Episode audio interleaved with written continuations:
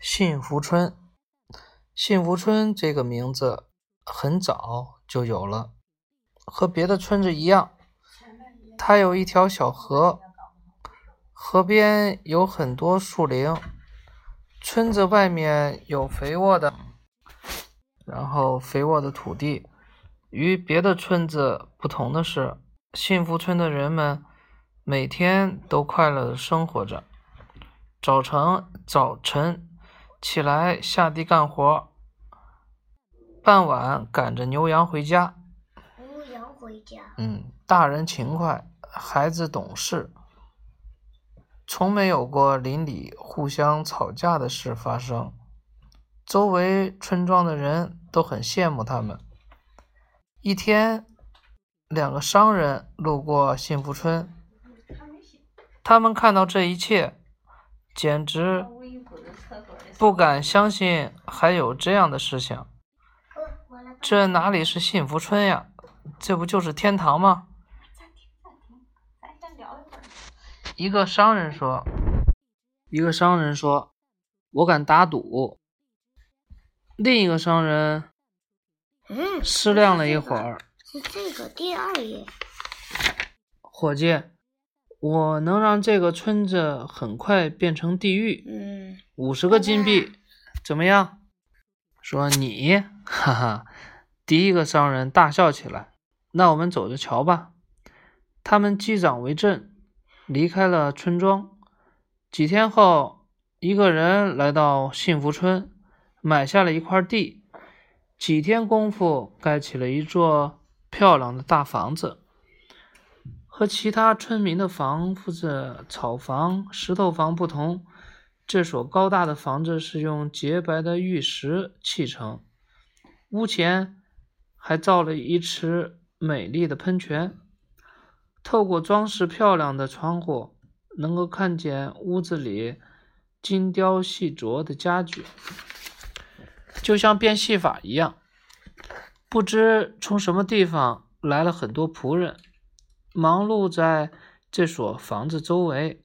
一到夜晚，房子里灯火辉煌，能听见里面传来阵阵美妙的歌声、琴声。每当村民们到田里耕作时，房子里就会时不时的驶出来金色的马车，马车载着俊女、俊男、靓女到树林中小河旁，或者弹琴歌唱。或者跳舞野餐，一向安静的村庄有些躁动不安。到了夜晚降临，夫妻们不再像从前那样说着温暖的情话，等着睡神来合上他们的双眼，而是各自想着心事，辗转反侧。孩子们则在白天好奇地聚集在那座神秘的大房子前，羡慕地看着里面。各种花里胡哨的摆设，望着没有见过的美味，咽着口水。渐渐，愁容堆上了村民们的面孔。他们好像第一次发现自己的房屋里那么简陋破旧，自己缝制的衣服穿在身上就像叫花子。我也应该有那样的屋子和马车。男人们想：凭什么我就不能穿丝绸裙子，戴上比露珠还亮的项链呢？女人们低声嘟囔着，孩子们整天跟在父母身后，闹着要他们在大房子里看到的东西。村里的人们对以往的生活感到再也不能忍受。不久，就有人开始卖粮食、卖地、借钱。也有人离家出去找挣钱的活干，一向乡风很好的村子里开始丢东西了，吵架的声音多了起来。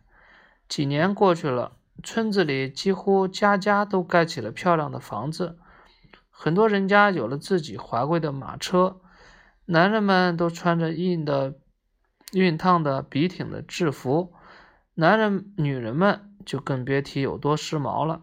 白天他们很神气的忙碌，到了晚上，不时的会从某座房子里传出长长的叹息声或者咒骂声。幸福这个词好像离他们的生活已经很远了。你知道，幸福村现在和别处的村庄一模一样了，虽然他还留着着那个名字。